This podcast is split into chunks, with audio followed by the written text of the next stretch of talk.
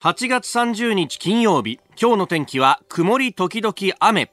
ニッポン放送飯田浩司の OK Cozy up。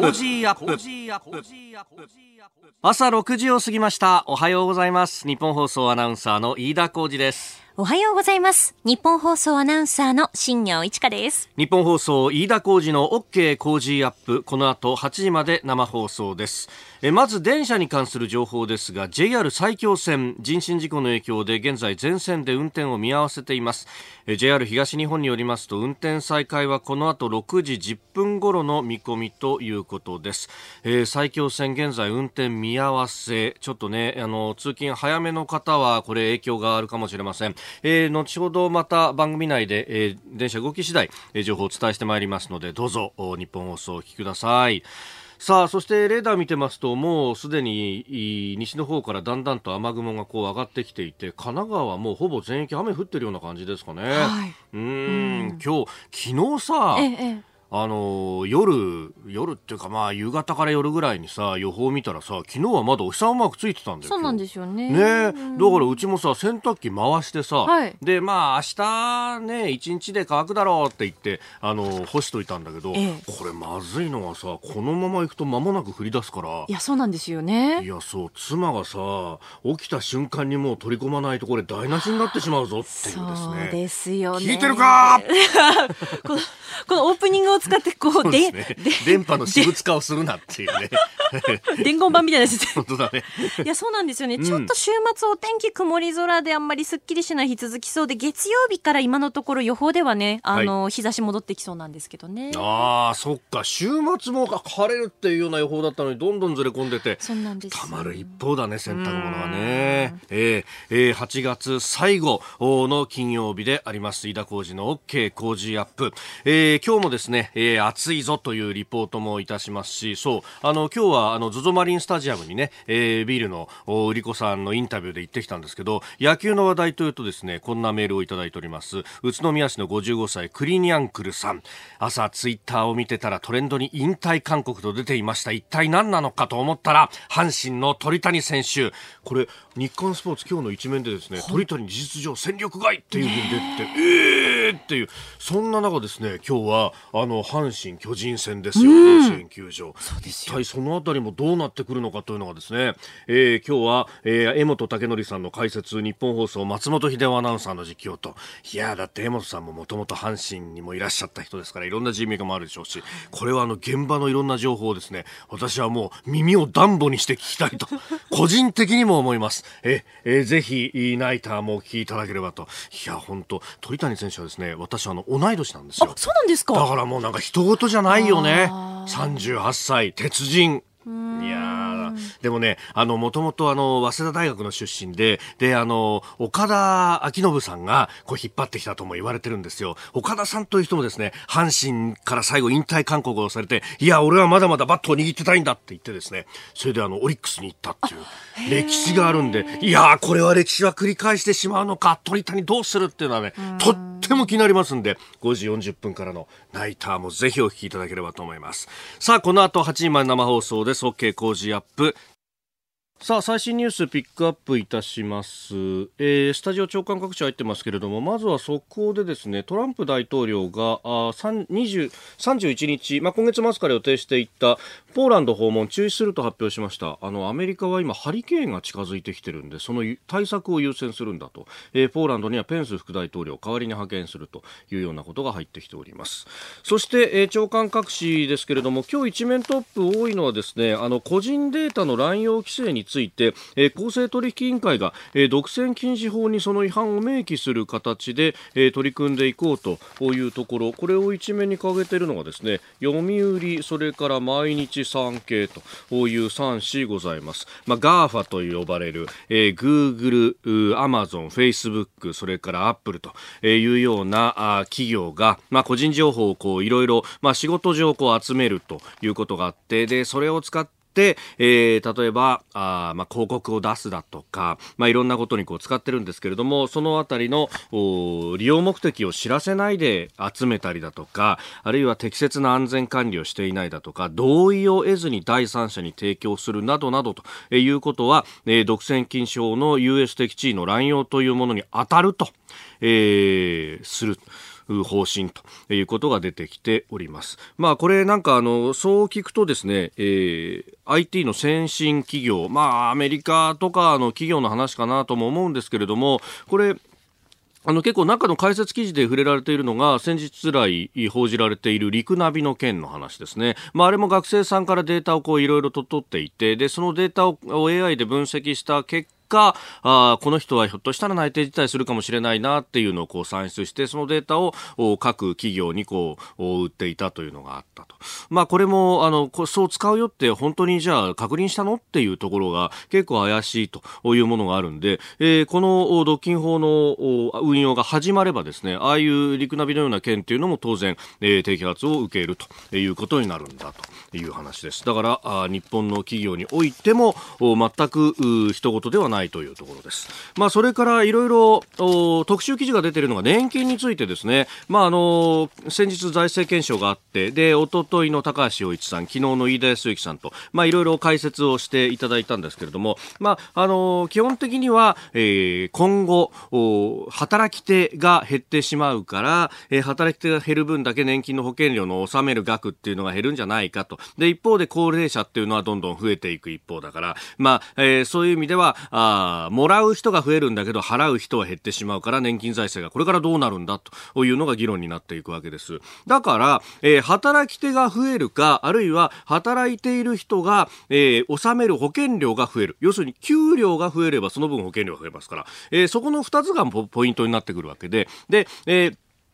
働く人っていうのはそうそうすぐには増えないと。えー、だって、いきなり二十歳の人が生まれるわけじゃないわけですね。えー、0歳の人が20年かけて二十歳になるわけですから、そういう意味では今の人口動態で大体把握が可能と。働く人の数の部分は。で、えー、一方、納めるお金、金額の部分は、これ、景気の変動によっても給料って変わってきますよね、と。だから、これ、年金の財政はですね、とってもざっくりした言い方をすれば、えー、向こう何年かの人口のと、それから向こう何年かの経済状況に左右されるわけなんですよ。そこで問題になってくるのが、あと1ヶ月後に迫る消費増税と。景気悪くしてどうすんだって話で、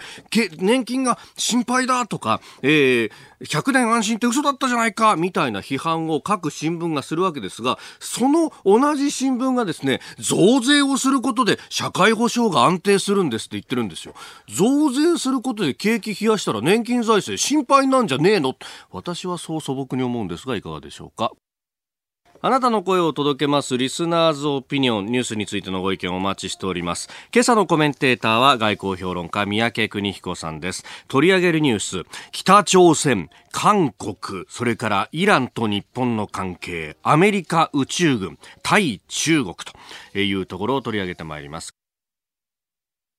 あなたの声を届けますリスナーズオピニオンです。このビールのね、あの、売り子さんについてってすごい反応がいっぱい来てますね、みんな。はい、あ、やっぱり常連さんは覚えられるんだよってズニアさんツイッターでね、えー、とかプロだねとかね、えー、こちらおかめさんからもいただきましたし、やっぱり、あとは、あの、モザイクが外れたっていうのを聞いてですね、えー、みんなご覧になってますけれども、可愛いねとか、うん、えー、いろいろいただいてます。あとは日本のたぬきさん、こうちゃんはモザイクでよかったのに。確かにね。確かにね どういうことだ？確かにラジオでよかったねっていうのはいろんなところで言われるんですけど、そうです。声で勝負しております。美声ですからも特に今週勝負ですから一つよろしくお願いしますね。さあ、7時台はコメンテーターの方々とニュースを掘り下げます。今朝のコメンテーターは外交評論家、三宅邦彦さんです。おはようございます。おはようございます。えー、勝浦担々麺今ご紹介いたしましたが、はい、えー、直前に。へ別室でいただきまして。どうでした？どうです辛いの大好きだから。おおそうですか？これはいけますよ。これはいいですよ、ね、うん、もう勝浦まで行きますよ、これ。行きますか？行きますよ。ああ、これはね、もうちょい辛くてもいいぐらい。僕個人的にはね。うん。わぐわっとうんぐるくるぐらいの。えーいいです辛さねが良いと。いいですね。だから今日三宅さん赤いポロシャツなんですかそいやそういう関係関係ない。それは関係ない。そこまでは読めなかったんだけど、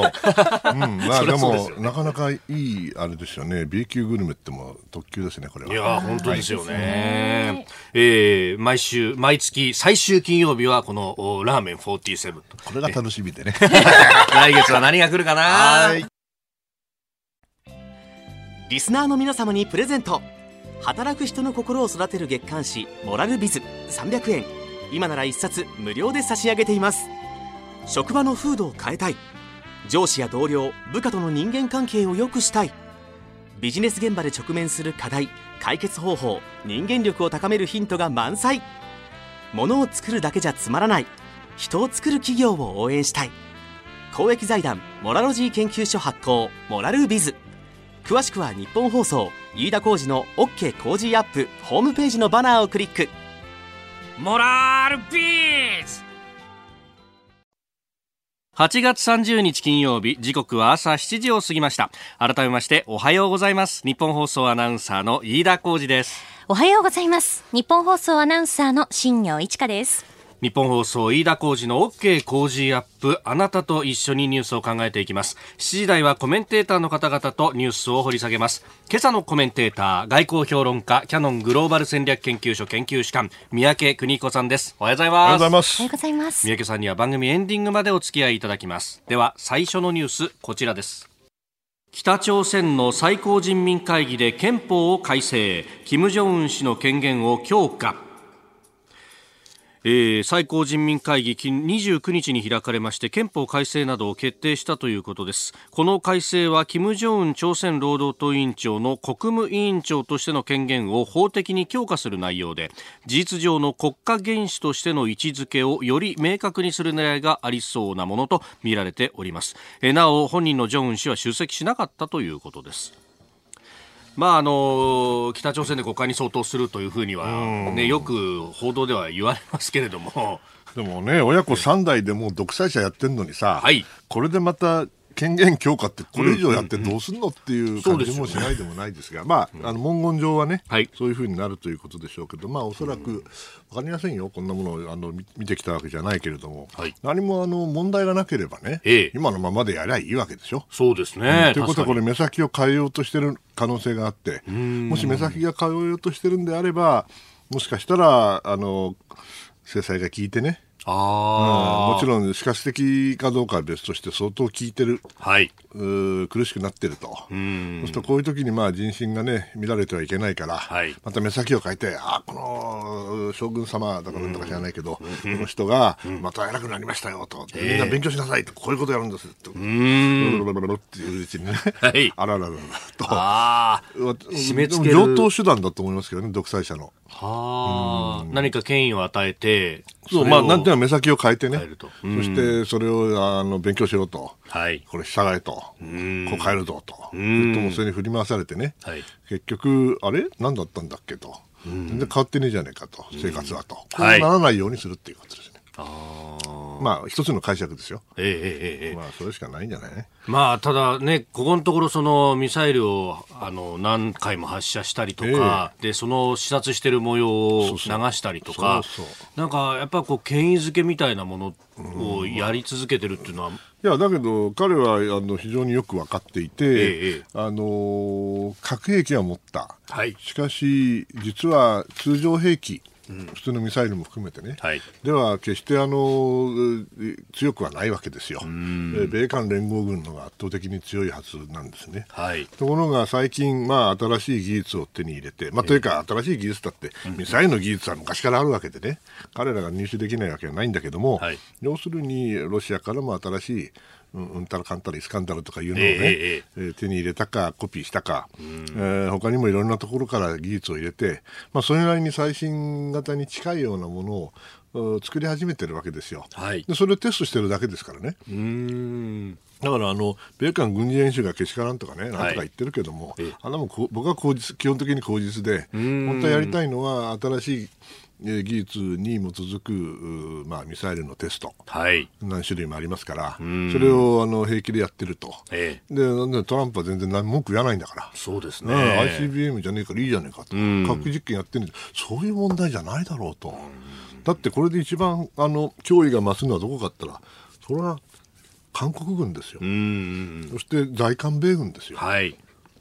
そこのところがどうして分かんないのか、それで、それでいて、じゃあ肝心の非核化はや進んでないんだから、んこれはもう、あの、三代目のね、はい。お孫さんですけども、カッカッカッカッカッと笑ってると思うよ。うーん。だからもう嬉しそうじゃないですか、いつも写真見ると。満面の笑みで出てくるという。何をやったんだかねまあ、これで今度、そのまた米朝どこかでやるのかみたいな話、まあ、反問点であった時はちょっとまた進むんじゃないかみたいなことも進むわけ一時期はないですよ。進むわけ全然進んでないじゃないええですか。ええええね結局その後もなんかね、事務方積み上げるようなものでもなく。積み上げようがないでしょう。非核化について定義が共通の理の理念がないんだから。ええええな非核化が何かすら意見が一致してないのに、はい話が進むわけがないですよね。えーまずはあー朝鮮半島情勢、北朝鮮についてでした。おはようニュースネットワーク。東京有楽町日本放送キーステーションに全国のラジオ局21局を結んでお届けいたします。時刻は7時11分になるところです。おはようございます。日本放送アナウンサーの飯田浩二です。今朝のコメンテーターは外交評論家の三宅邦彦さんです。まずは気象に関する情報です前線の影響で西日本から東日本では今夜にかけて局地的に雷を伴った非常に激しい雨が降り大雨となる見通しです気象庁は土砂災害などに厳重に警戒するよう呼びかけています気象庁によりますと活動が活発な前線が東シナ海から西日本北陸地方を通って日本の東に伸びています。西日本から東日本の太平洋側を中心に発達した雨雲がかかっていて雷を伴った非常に激しい雨が降っているところがあります。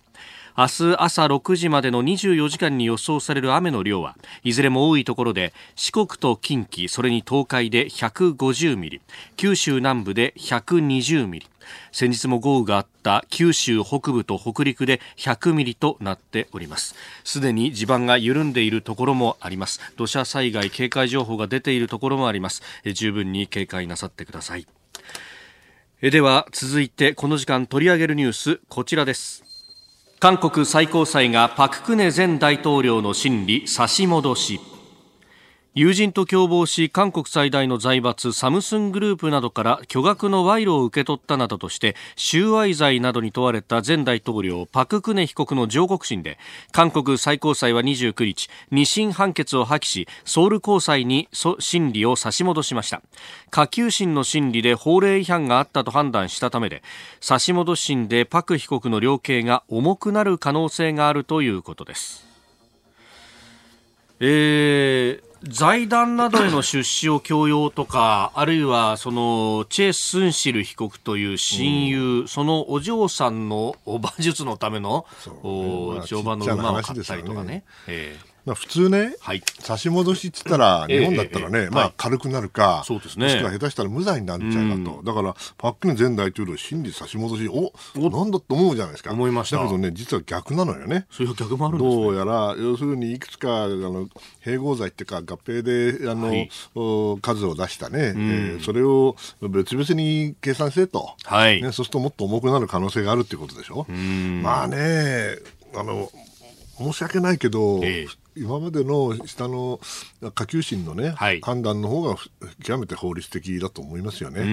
ん。この最高裁のね判断見ているとね、はい。一種のこの保守勢力に対するええ。憎悪を感じるんですよね。はい。これがね、最高裁のやることかと思うんだけど、はい。まあ、あの最高裁だから、ええ別に驚いちゃいけないということなのかなと思いますね。まあ、この最高裁ね、あの、長官人事がこのムンジェイン政権になってからあってええ、下級審の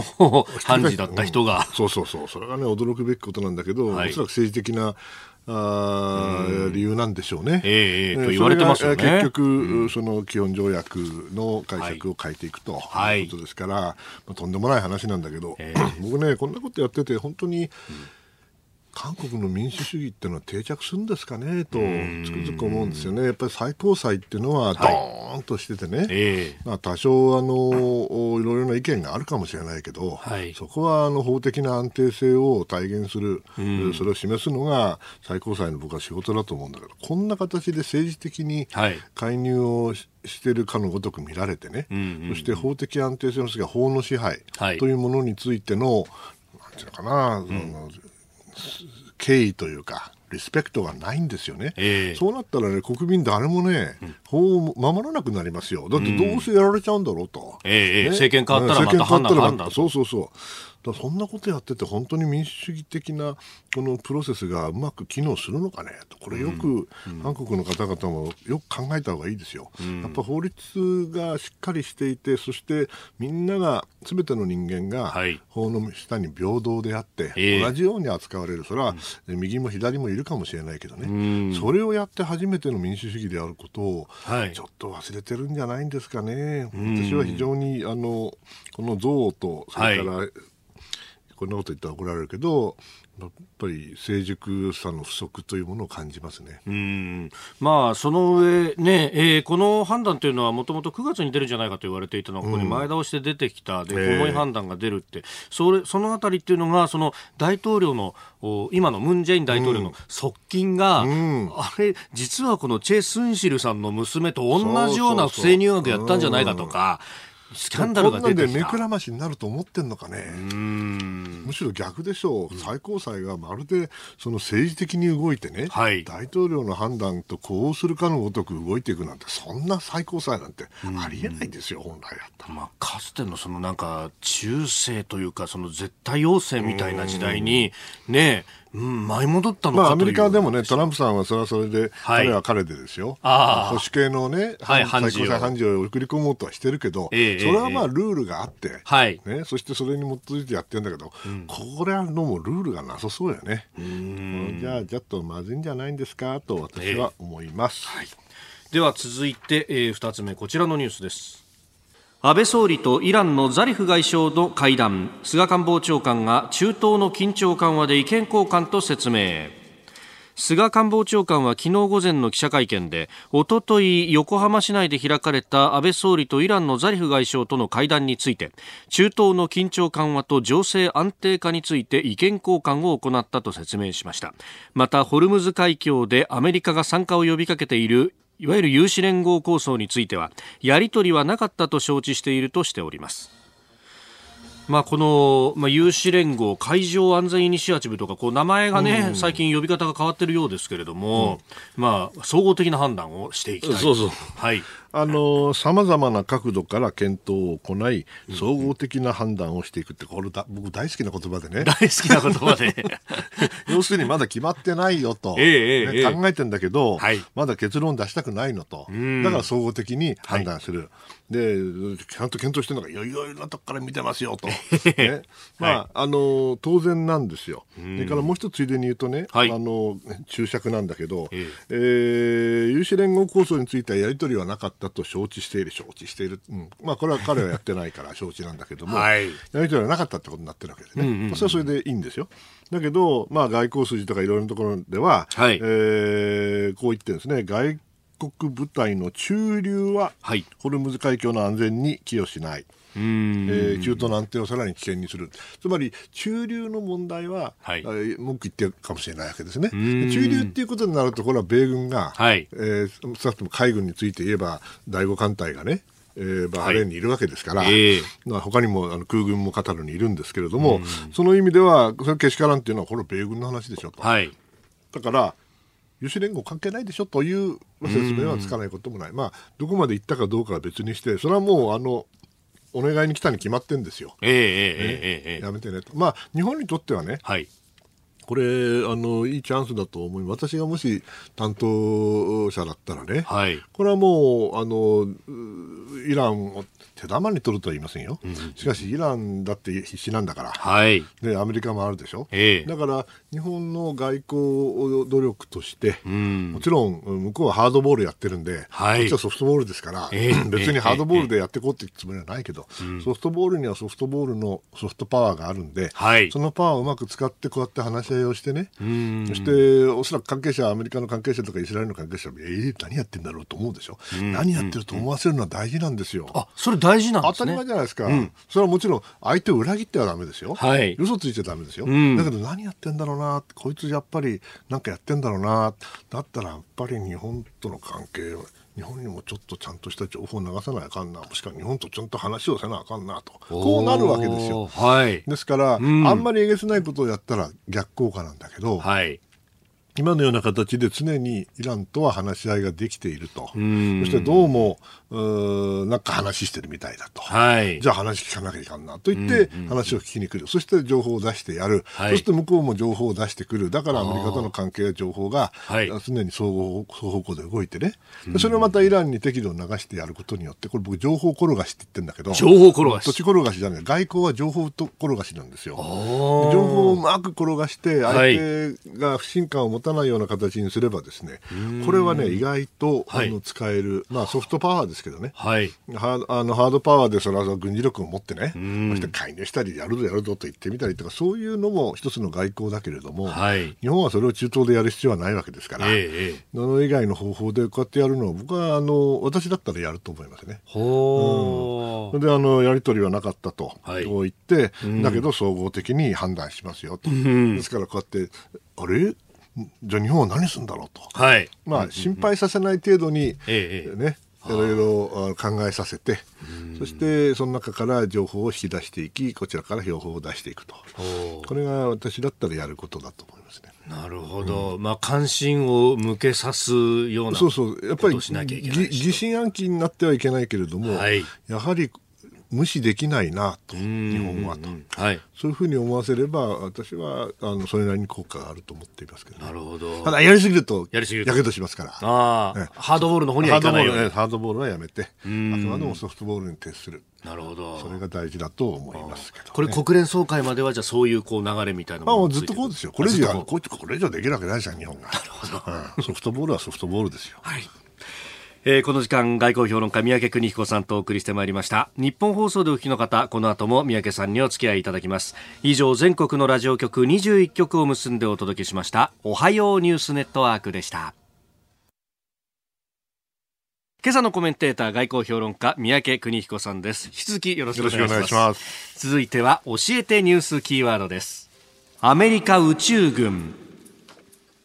ハリウッド映画だとか、まあ、SF アニメのようなことが現実になるのかというところです。アメリカで現地時間29日に発足するのが宇宙領域での軍事活動を統括する宇宙軍です。これはアメリカにとって戦略軍などと並ぶ11番目の統合軍となります。アメリカ宇宙軍は87人の体制でスタートし初代司令官にはレイモンド大将が就任。中国やロシアが宇宙の軍事利用を加速する中人工衛星の運運用や宇宙空間の監視ミサイル警戒などの任務に当たるということです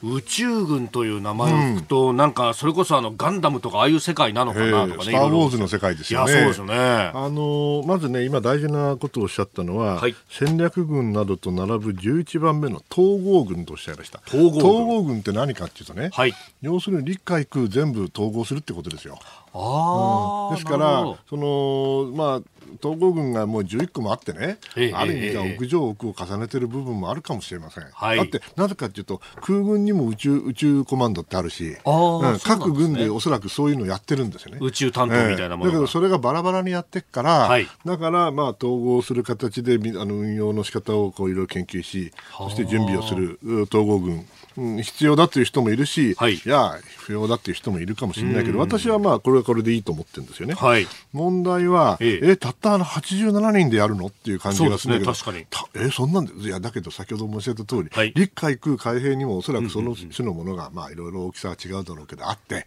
はい、それを統合してなんぼやなんですよね。ああ、なるほど。ですから87人で全部宇宙やるわけじゃない。あじゃあこの87人はある意味司令部の要因司令部だと思う司令部もしくは、まあ、あの実戦の時にはまた別のコマンドができますから、はい、私の知る限り。ということは彼,、彼らはあの宇宙での統合作戦をやるためのいろんな準備ないし研究して、はい、で実際に部隊を、ええ、運用する。運用する準備をしておくということだと思うんですね。まあ、いずれにせよこれあのすっげえことなんですよ。すっげえうん、なぜかっていうと、はい、私これからの戦争はですね、え、ほとんどあの最初の数十秒で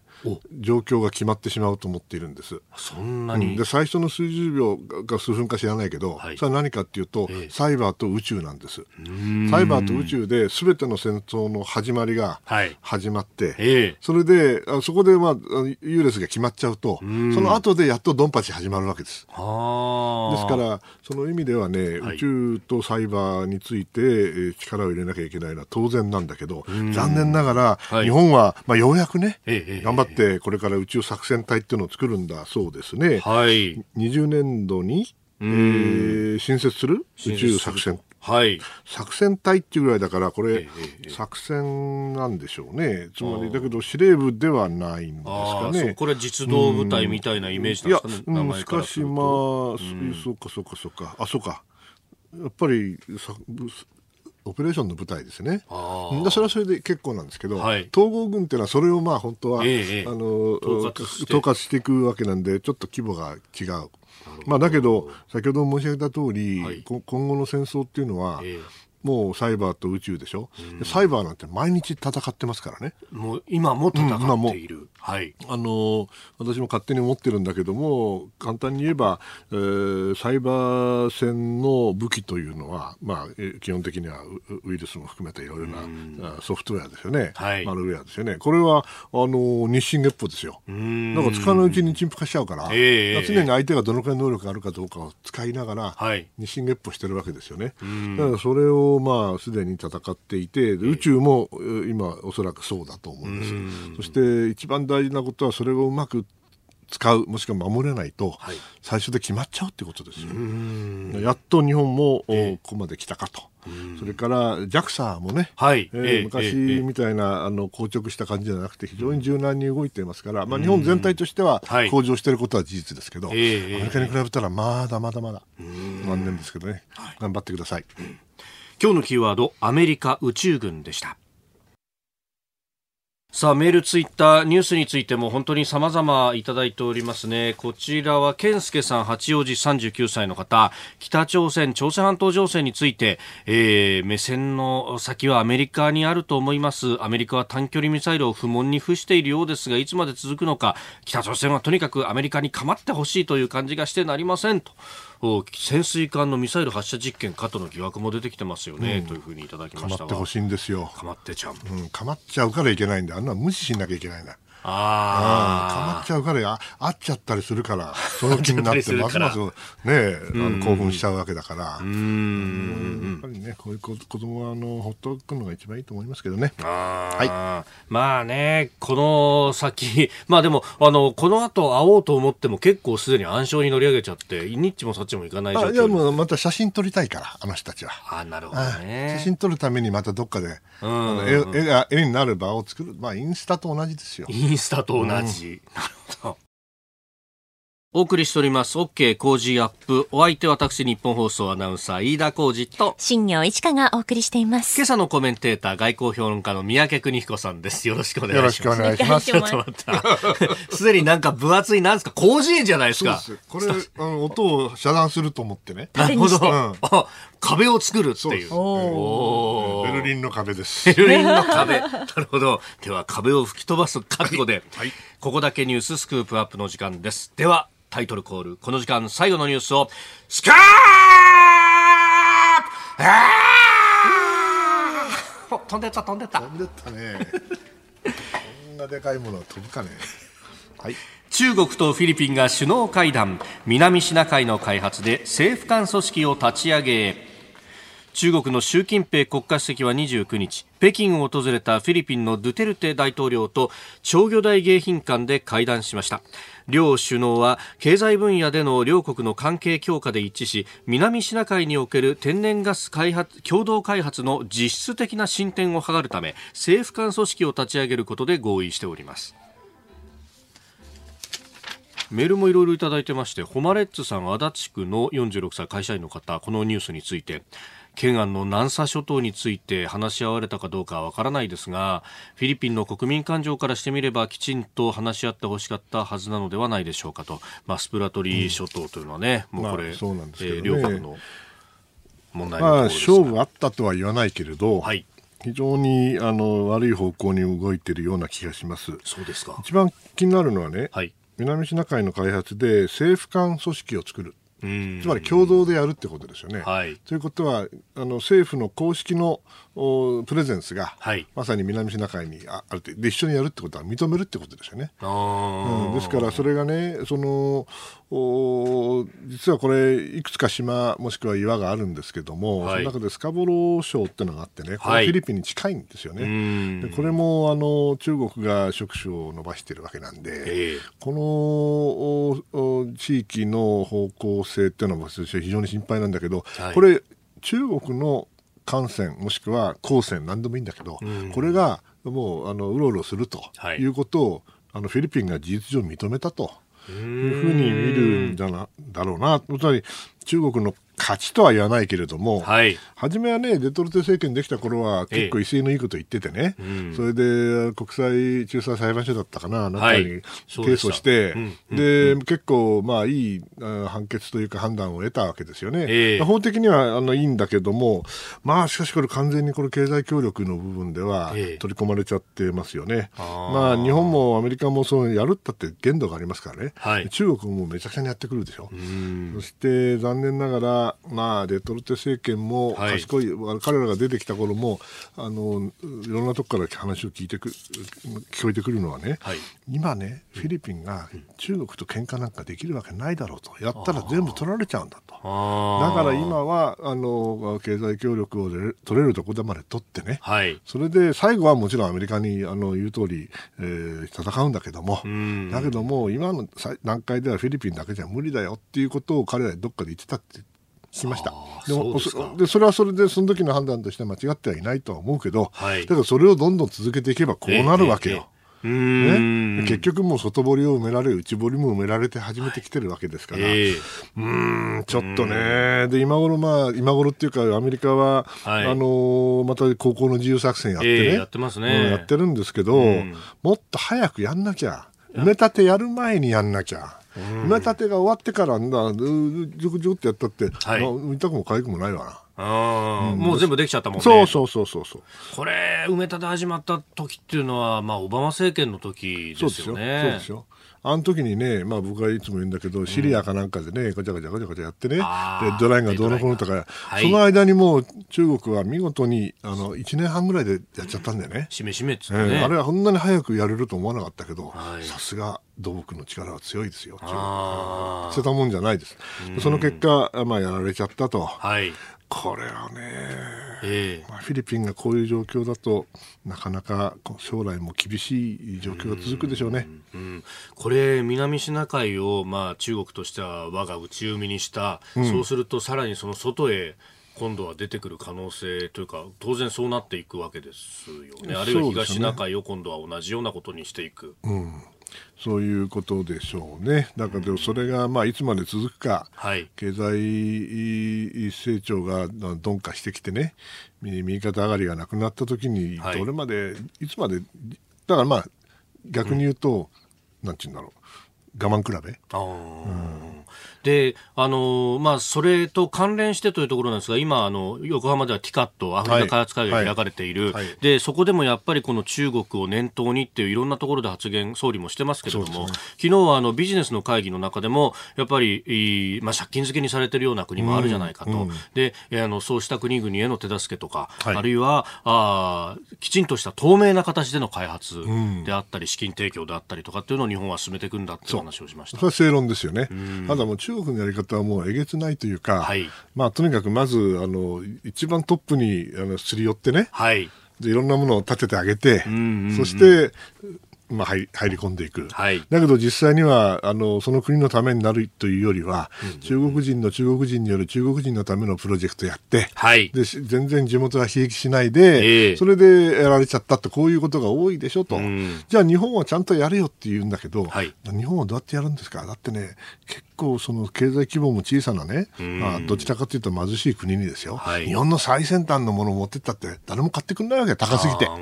ですから中国の、まあ、水準が一番まあ、質は悪いかもしれないけど、値段的にもいいと、そうなると向こうのは、どうしても日本のはね、いいんですけどね、ちょっとお高いしね、という形で、なかなか経済協力がうまくいかないという話も聞きました。ですから、その意味では、構造的にね、はい、中国が有利になっていることは事実。ですから今、総理がそういう形でおっしゃってね、はい、えー、切り返す。それをどれだけ理解してもらえるかが鍵でしょうね。うん。まあ我々としてもなんかこう、そこそこのものって、まあ日本人としてなかなか こう、メンタリティとして出せないのかもしれないんですけど、ここはなんか廉価版みたいの出していってっていうのはないんですかね。